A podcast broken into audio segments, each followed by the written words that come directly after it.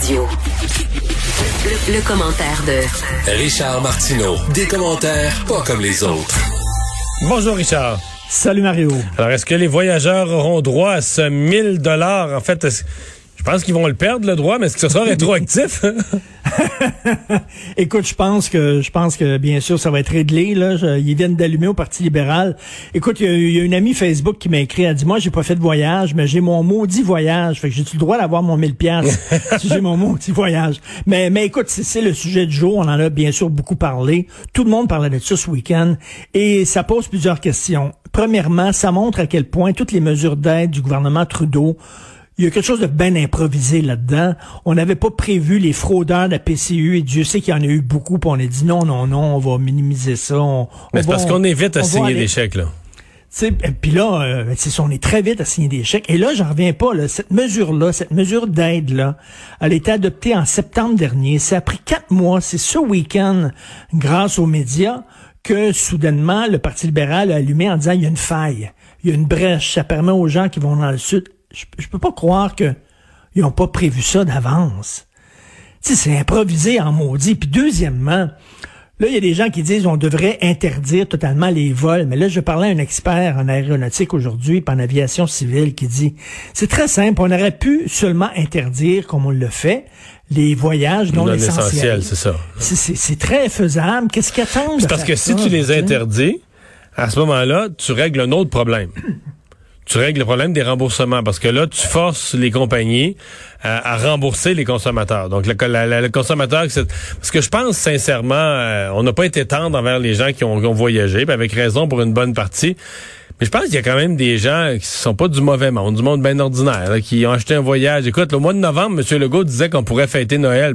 Ils se sont dit, bon, il y a la pandémie, on va prendre des mesures, mais on, bon, les mesures, on peut les prendre autant au Mexique qu'on les prend au Québec. Fait qu'on va prendre l'avion avec les mesures, puis on va y aller, puis on va faire un voyage. Puis, puis là, une fois qu'ils l'ont payé, c'est plus remboursable. Puis là, tu te retrouves le Ça prend 26. du temps. Ouais, tu te retrouves le 26 décembre. tu te dis, ouais, c'était, si c'était à redécider aujourd'hui, je partirais pas. Mais là, j'ai un voyage non remboursable. Je fais quoi? Et en même temps aussi, il y a un double discours de la part du gouvernement, c'est-à-dire on dit, on te déconseille de le faire, mais c'est légal, tu peux y aller. Tu as eu des enfants, toi, euh, des jeunes enfants. Je te déconseille de prendre des bonbons avant de souper, mais est-ce que je peux en prendre? Oui, tu peux en prendre. Mais je te le déconseille. Mais est-ce que je peux en prendre? Oui, tu peux en prendre. Ben, il va en prendre. Ouais. C'est pas illégal, c'est pas interdit. Donc, si c'est si dangereux que ça, ben pourquoi ils n'ont pas interdit les voyages? Ben comme tu dis, il y a peut-être probablement un aspect économique à tout ça. Mais écoute, je sais pas, tu connais Jean Bottary, le préposé aux bénéficiaires, qui accorde beaucoup d'entrevues. Je sais pas si tu as vu son dernier statut Facebook aujourd'hui. Mais écoute, il écrit, je vais, je vais te le lire.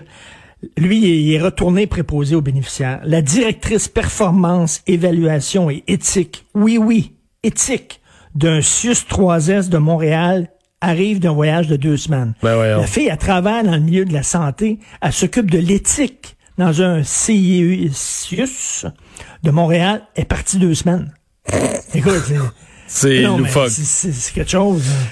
Garde, euh, c'est. Il n'y a pas de doute que c'est- toute cette question des voyages, là, euh, c'est pas. euh, bon, il y a de, la transmission communautaire, on a 2500, 3000 cas par jour.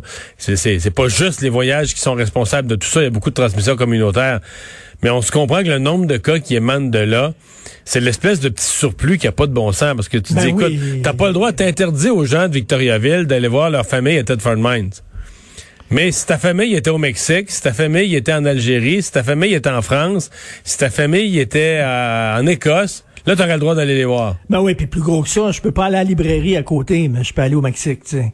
Euh, à un moment donné, ça, ça, ça juste aucun maudit bon sens. Puis on dit, oui, mais ces gens-là vont se confiner deux semaines ici, puis après ça, ils seront hors de danger. Mais là, est-ce que tu sais- Moi, je- je dis, je dis à ces gens-là, je dis à ces gens-là, là, on a perdu la trace de terroristes potentiels, des gens qui ont quitté le pays, qui sont allés se battre avec l'État islamique, qui sont revenus au Canada, qui vraiment peuvent être des, des futurs terroristes. On ne sait pas où ils sont. Euh, on a déjà interdit à des hommes d'approcher leur ex. Euh, ils avaient une interdiction légale. Ça les a pas empêchés d'aller tuer leur ex et leurs enfants. Comment tu penses qu'on va checker si Georges, qui est revenu du Sud avec son sombrero sur la tête, va recevoir mhm. des gens, va faire des soupers chez eux, va sortir? Voyons donc. Mais On ne pas un, policier devant chaque maison. Ce matin, le président du syndicat des agents de des douanes et de l'immigration me disait, M. Fortin, que si quelqu'un leur dit, eux, là, ils donnent des, directives, même pas des directives, ils font de la, ils appellent ça de la sensibilisation aux gens sur les lois de la quarantaine. Si une personne leur répond qu'elle n'a pas l'intention de respecter la quarantaine, tu vas me dire, c'est nono, mais il y en a qui le font, il y en a qui les envoient promener, qui disent, ah non, nous, on fait ce qu'on veut une fois rendu chez nous. Ben. Ils peuvent rien faire. Ils peuvent rien faire. La personne part, s'en va chez elle, il n'y a pas de signalement, il n'y a rien. Il n'y a aucune conséquence. Donc, la personne. Non, non, mais ils prennent son adresse dans une liste quelque part, là. Non? Non. La personne s'en va. C'est tout. La personne dit, je respecterai rien, mais la personne s'en va. Puis quoi, il y en a eu des cas, là. Il y, a quoi, on est rendu à quoi, une douzaine, une dizaine de cas, deux dizaines de cas, là, qui, qui, arrivent dans des avions qui étaient de retour, du sud. Il va en avoir, là. Non, mais c'est certain. C'est sûr. Oui, ben, entre toi et moi, là, dans un, dans un tout inclus, qui est bourré de Québécois puis d'Ontariens, s'il y avait de la, s'il y avait de la COVID euh, dans l'hôtel, il y en a, ne serait-ce qu'une des personnes qui s'est présentée là l'avait. Il y en a plusieurs qui vont l'avoir en repartant une semaine après. Là. Mais, mais que monsieur, madame, tout le monde là, fasse cette erreur-là, c'est une chose. Mais des politiciens, veut dire, t'es politicien, il faut quand même juger, il faut quand même prêcher par l'exemple. Et, et quand t'es politicien, c'est une job qui est, qui est très restreignante parce que tu dois tu dois être un modèle, pas seulement parce que tu dis, mais parce que ce, tu fais aussi. Et là, tu veux me parler, et là, tout tu fais un lien entre Pierre Fitzgibbon et Pierre Arcan.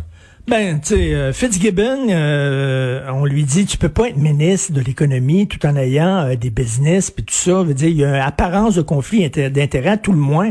Et il a pas l'air à vouloir faire ce sacrifice-là. Tu dis, écoute, si t'es pas prêt à faire ce sacrifice-là, ben arrête de faire de la politique ça demande de faire certains sacrifices. C'est même chose pour Pierre Arcan.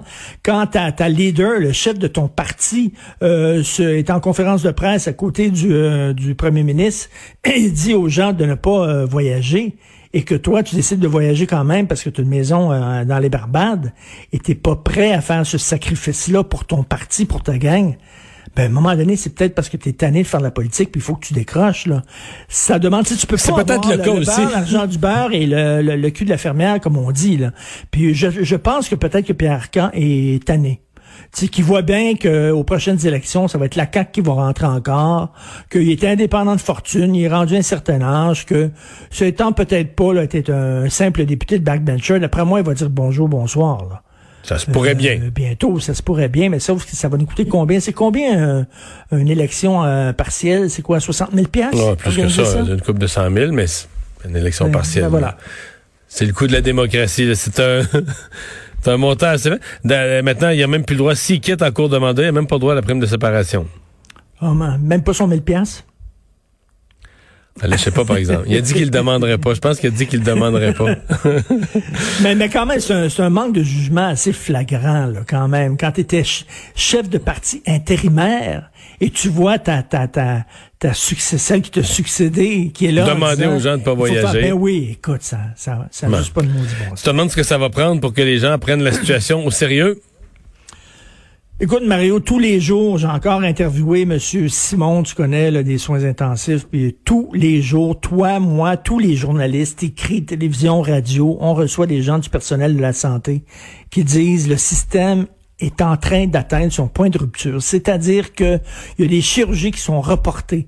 Il y a des gens qui ont des hanches à se faire poser. Il y a des, gens qui ont le cancer, qui ont des tumeurs à se faire enlever, qui sont des citoyens responsables, qui ont respecté les consignes de sécurité et qui, eux, doivent euh, attendre pour se faire opérer parce que, ben, il faut soigner des gens, pas tous, qui ont eu la COVID parce qu'ils étaient responsables, parce qu'ils se foutaient des consignes de sécurité. Tu sais, à un moment donné, et tu vois là qu'on est en train de, de dire ben peut-être qu'un jour on n'est pas rendu là, mais on peut peut-être être rendu comme en, Italie lors de la première vague, c'est-à-dire ben écoute euh, euh, aux soins intensifs, M. Simon me disait ça, ben toi on va te laisser mourir, on pourra pas te soigner, puis toi on va te soigner, il va falloir faire un triage et choisir. Tu sais la situation est sérieuse là, et je vois encore des gens qui me disent bah il y a rien là, c'est rien que des cas, c'est l'augmentation du nombre de cas, mais je veux dire, plus tu as de cas, plus tu as d'hospitalisation, plus tu as d'hospitalisation, plus tu as un système qui est débordé. Ouais, c'est vraiment pas l'augmentation. Ce qu'on surveille, c'est pas juste l'augmentation des cas là, présentement, c'est l'augmentation des hospitalisations là, qui, Ben, est, qui fulgurante. Non, c'est, c'est incroyable à quel point il y a des gens, et c'est pas des coucous, c'est pas des complotistes, il y a des gens, moi, que je suis sur euh, les médias sociaux, qui sont intelligents, je suis souvent d'accord avec eux, puis qui disent, bah, il y a rien là, les voyages, on aurait dû laisser les gens voyager, pas de problème, ils vont se confiner. Je trouve qu'il y a des gens qui vivent vraiment, je sais pas sur quelle planète, mais... Mais ça, là, ils vont se confiner, là. ouais. Mon problème, c'est qu'ils vont se confiner le, la quarantaine en revenant.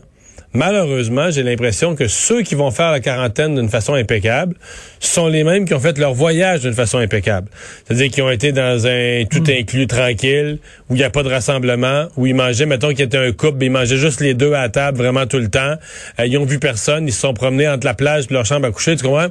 Il y a des gens, là, on me raconte, il y a moyen présentement, semble-t-il, de voyager d'une façon très sécuritaire. Il reste l'avion, à mon avis, l'avion de l'aéroport qui est un immense problème, mais enfin. Ben oui. Mais ceux, à mon avis, ceux qui vont faire la quarantaine, disons, sont ceux qui vont avoir fait leur voyage de la façon la plus impeccable possible, avec Mais les pourquoi limitations. quelqu'un, mais pourquoi quelqu'un qui était irresponsable, c'est-à-dire que, qui n'a pas respecté ces règles-là là-bas, soudainement verrait la Ben, voilà. et se comporterait de Ben, ça façon mon point, donc. du jour au lendemain? Donc, si t'as été dans un tout inclus où t'as été beaucoup plus en contact avec des gens, sur le party, t'as rien respecté, ben, tu fais partie des clientèles, pri- des, grandes- des clientèles prioritaires qui respecteront pas les règles ici non plus, qui fera pas la quarantaine, qui va essayer de sortir la troisième journée, etc. Donc, euh, le risque, il, il est énorme. là. Là, pour ces moi, gens-là, je- là, j'aurais été, moi, je pense que j'aurais pas eu de problème parce que ça m'est arrivé d'aller dans des tout inclus. Et je suis genre, justement, à être dans mon coin, pas mal tout seul, faire le party jusqu'à 3 heures du matin, là, puis à danser la bamboula. C'était pas le genre de mon oncle. Donc, euh, je pense que j'aurais été correct. Mais cela dit, écoute, ça fait 18 ans que je passe euh, mes vacances des fêtes dans le Sud. Et cette année, j'ai même pas pensé une seconde. Ça m'est même pas traversé la tête. C'était évident que j'y allais pas. Pourquoi? Parce que c'était ma façon à moi de faire ma part. Humblement. De mettre l'épaule à la roue. Humblement. Rien que de pas mettre un peu plus, de, pas ajouter de la pression sur le système de santé. Il me semble que ça va de soi. Je comprends pas. Merci Richard, à demain. Salut, à demain.